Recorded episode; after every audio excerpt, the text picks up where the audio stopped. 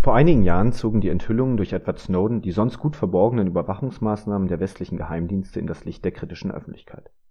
Auch der Bundesnachrichtendienst und dessen Auslandsaktivitäten sahen sich erheblicher Kritik ausgesetzt. Mit der Absicht, die Arbeit des BND fortan auf ein verfassungsrechtlich solides und zeitgemäßes Fundament zu stellen, reformierte der Bundesgesetzgeber 2016 das sogenannte BND-Gesetz. Heute stellte das Bundesverfassungsgericht mit seinem Urteil dagegen klar, dass diese Reformen verfassungsrechtlich teilweise auf Sand gebaut waren. Insbesondere die sogenannte strategische Auslands-Auslandsaufklärung des BND dürfe dabei die im Grundgesetz garantierten Grundrechte nicht einfach unberücksichtigt lassen. Von dem Verfahren vor dem Bundesverfassungsgericht haben sich Politik und Zivilgesellschaft gleichermaßen die Beantwortung ganz grundsätzlicher Fragen zur verfassungsrechtlichen Zulässigkeit geheimdienstlicher Massenüberwachung erhofft. Ob diese Hoffnungen, zumindest aus Sicht der Zivilgesellschaft, durch die Karlsruher Richterinnen und Richter heute erfüllt oder eher enttäuscht worden sind, möchte ich gerne mit dem Generalsekretär des European Center for Constitutional and Human Rights, Herrn Wolfgang Karlik, besprechen. Ich bin Alexander Melzer vom Verfassungsblog und Sie hören Corona Constitutional, unseren Krisenpodcast. Verfassungsblog Corona Constitutional, unser Podcast zur Krise.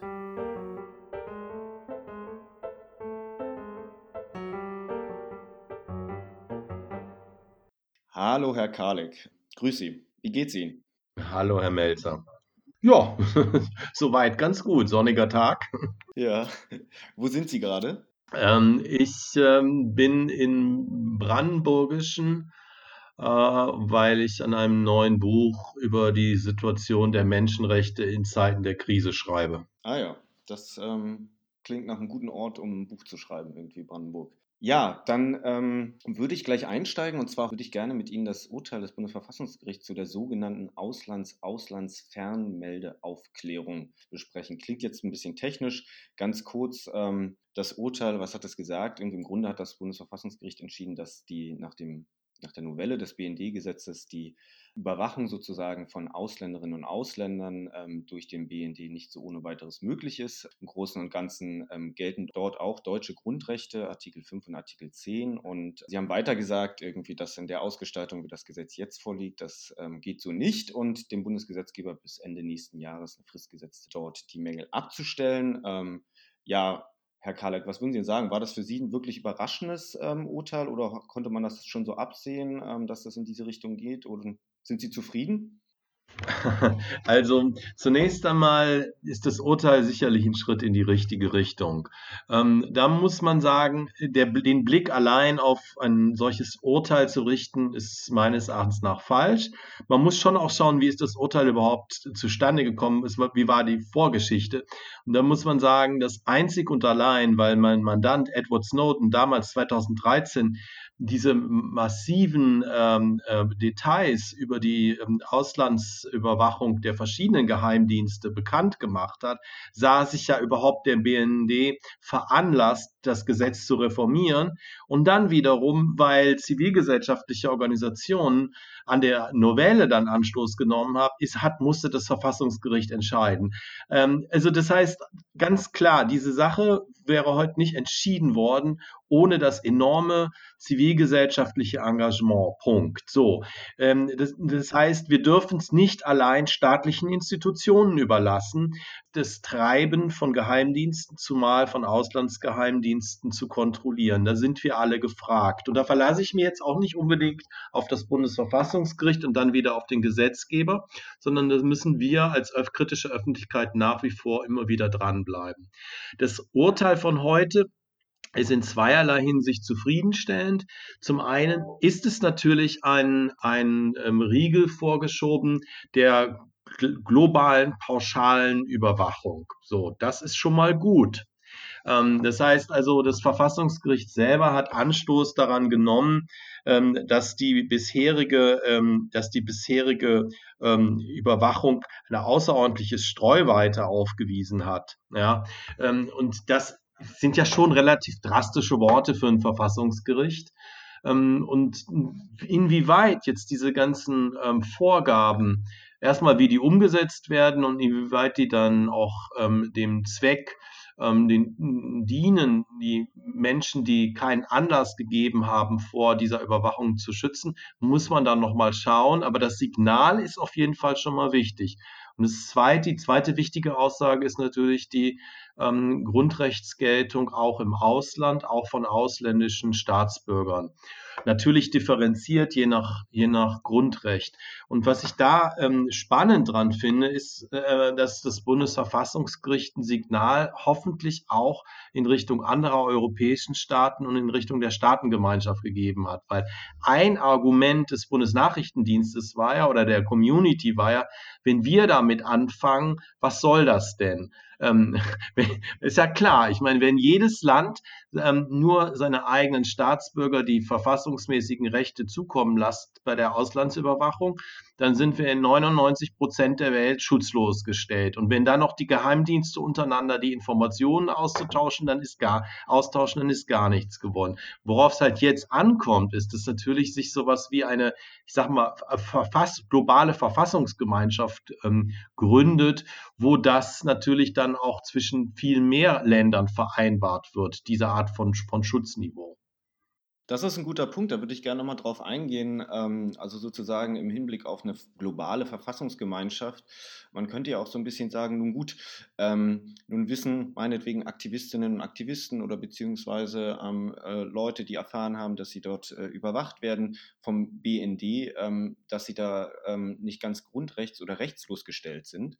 Aber was ich mich frage, was, was bringt ähm, das dann in der Praxis tatsächlich auch? Weil den meisten wird dann wahrscheinlich auch der Zugang zu deutschen Gerichten, um das irgendwie abzustellen, irgendwie, das wird technisch manchmal und praktisch schwierig sein. Und man kann auch dazu sagen, dass welche Auswirkungen hätte es? Also Sie hatten ja gesagt, Sie würden sich wünschen, dass das sozusagen auch Anstoß ist ähm, ähm, für andere Rechtsordnungen oder Verfassungen, dass die sich dort auch Gedanken machen, ähm, ähm dort die Auslandsüberwachten nicht ganz rechtlos zu stellen. Aber man kann sich dann auch fragen, gut, dem BND sind da jetzt ähm, zu Recht und auch gut, wie ich finde, gewisse Beschränkungen auferlegt worden. Ähm, aber sozusagen der große Zugriff irgendwie durch große, die großen Geheimdienste bleibt ja dann damit weiterhin bestehen. Also hat dann sozusagen für die jeweils Betroffenen dann, dann doch wahrscheinlich gar nicht so eine konkrete praktische Auswirkung. Also das sind natürlich ganz wichtige Punkte. Ähm, vielleicht zu dem, zu dem letzten.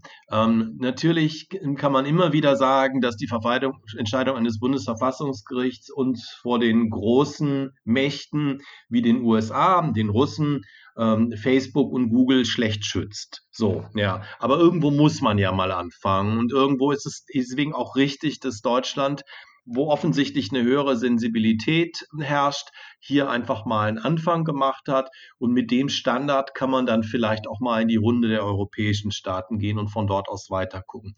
Der zweite Punkt ist ganz entscheidend, nämlich ähm, Zugang zum Recht.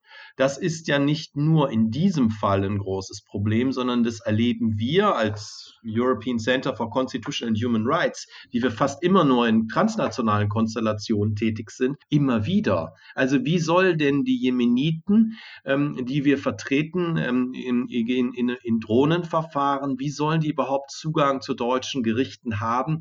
Ich sag's mal, wenn es nicht solche Brückengruppen gäbe wie wie die, wie die, wie die englischen Kollegen, mit denen wir da zusammenarbeiten und uns. Da ist einfach Zivilgesellschaft gefragt und da müssen sich die Gerichte auch dazu noch ein bisschen öffnen. Und das gilt übrigens auch für den Bereich Wirtschaft und Menschenrechte, wo wir ja dieselbe Konstellation haben, nämlich extraterritoriale ähm, Rechte, ähm, Geltung von Grundrechten und dann noch adressiert zum Teil jedenfalls an Privatunternehmen, zum Teil auch an den Staat.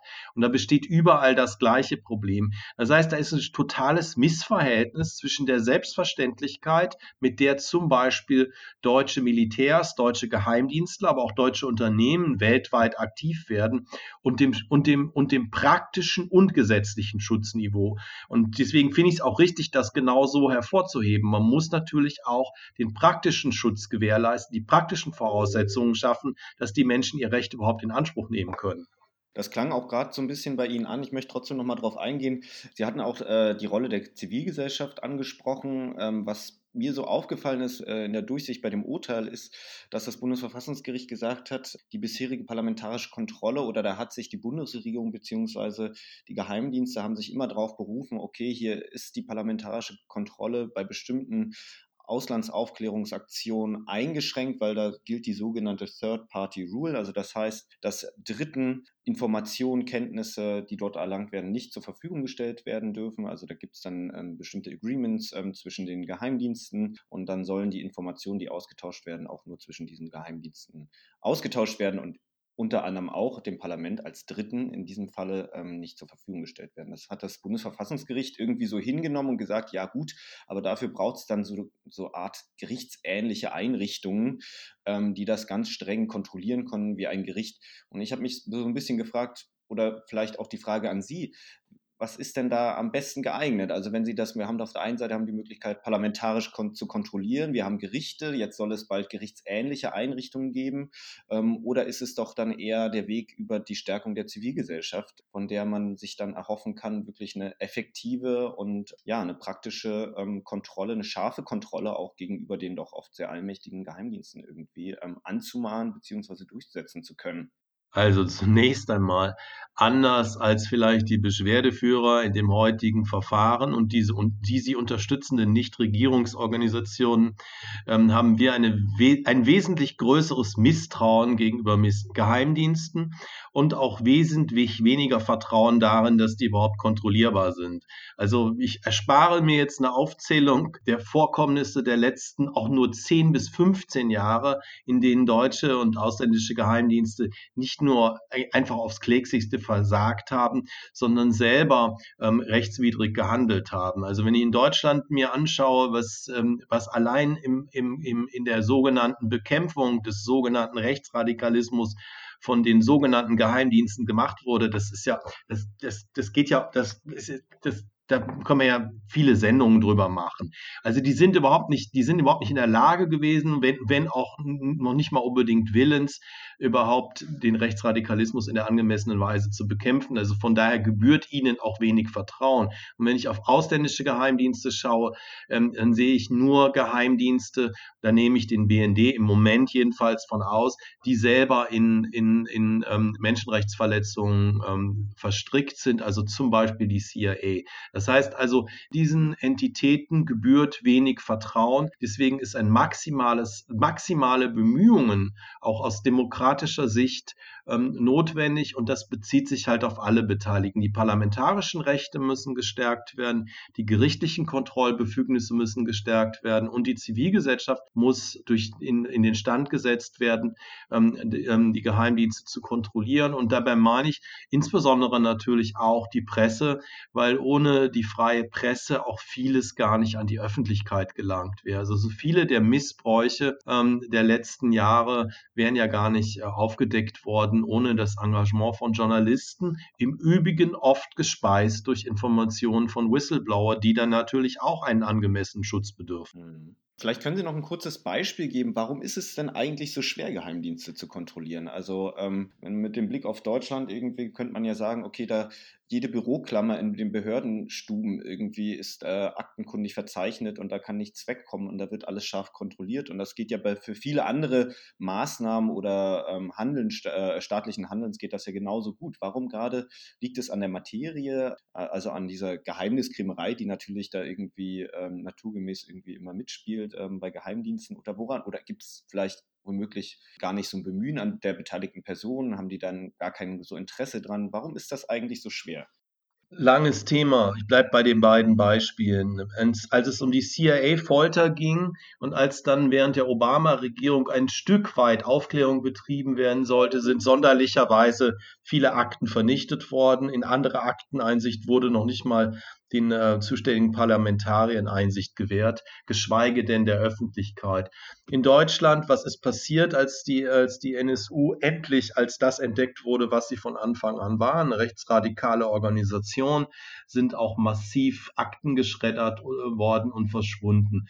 Und da vertraue ich jetzt nicht mehr nur auf den guten Willen und auf irgendwelche Behördenfehler, die passieren sicherlich immer wieder, sondern das ist natürlich auch, dass sozusagen die Geheimdienste, des, des, die Geheimnisse eines Dienstes auch gleichzeitig seine Macht darstellen. Und das ist ja in der Vergangenheit oft genug auch dazu gekommen, dass Geheimdienste selber eine wichtige politische Rolle gespielt haben, fast nie eine positive. Fast immer haben sie autoritäre Regime befördert und demokratische Regime beschädigt. Das kann man von dem noch jungen BND so nicht unbedingt behaupten, aber die Gefahr besteht natürlich bei allen Geheimdiensten. Es kam ja auch oft das Argument, oder es wird ja häufig immer angeführt, ähm, dass insbesondere aus deutscher Position gesagt wird, ja, Leute, passt auf, also schön und gut hier ähm, jetzt formuliere ich das mal ein bisschen überspitzt oder polemisch, schön und gut mit den ganzen Grundrechten und an was wir uns hier alles halten. Aber ganz ehrlich, es geht doch letztendlich, kämpfen wir doch hier gegen internationalen Terrorismus. Und ähm, wenn wir dann mit unseren Partnern zusammenarbeiten, werden wir irgendwann überhaupt gar, gar nicht mehr mit Informationen beliefert. Das heißt, das wird auch unsere Sicherheit in Deutschland massiv schaden, wenn wir uns jetzt sozusagen von Karlsruhe sozusagen hier ähm, ähm, ähm, Ketten an die Füße oder an die Abgehörgeräte ähm, gelegt werden. Überzeugt Sie das oder ähm, finden Sie das eher so ein bisschen ein fadenscheidiges Argument? nicht an ihren Worten, sondern an ihren Taten sollt ihr sie messen. Und also ich meine, wenn, wenn den Geheimdiensten nach einem ähm, NSU-Skandal nichts Besseres einfällt, als Akten zu schreddern, dann brauchen sie sich doch nicht zu wundern, wenn anschließend die kritische Öffentlichkeit sie noch kritischer betrachtet. Also ich meine, Vertrauen muss man sich erstmal verdienen. Und weder die deutschen noch die befreundeten Geheimdienste haben sich das in den letzten 20 Jahren getan. Das heißt, die Geheimdienste müssen mit einem gehörigen Maß an Misstrauen leben. Und wenn sie von demokratischem Geist beseelt sind, dann können sie das auch aushalten, weil sie wissen, dass eine funktionsfähige demokratische Gesellschaft ähm, naturgemäß ähm, gegenüber dieser Art von Geheimnissen misstrauisch sein muss. Gut, dann ähm, sind wir auch mit unserer Zeit schon ähm, am Ende. Ich bedanke mich für das sehr interessante und angenehme Gespräch, Herr Kalik, und wünsche eine kreative und äh, produktive Zeit in Brandenburg. Dankeschön. Tschüss. Bis dann.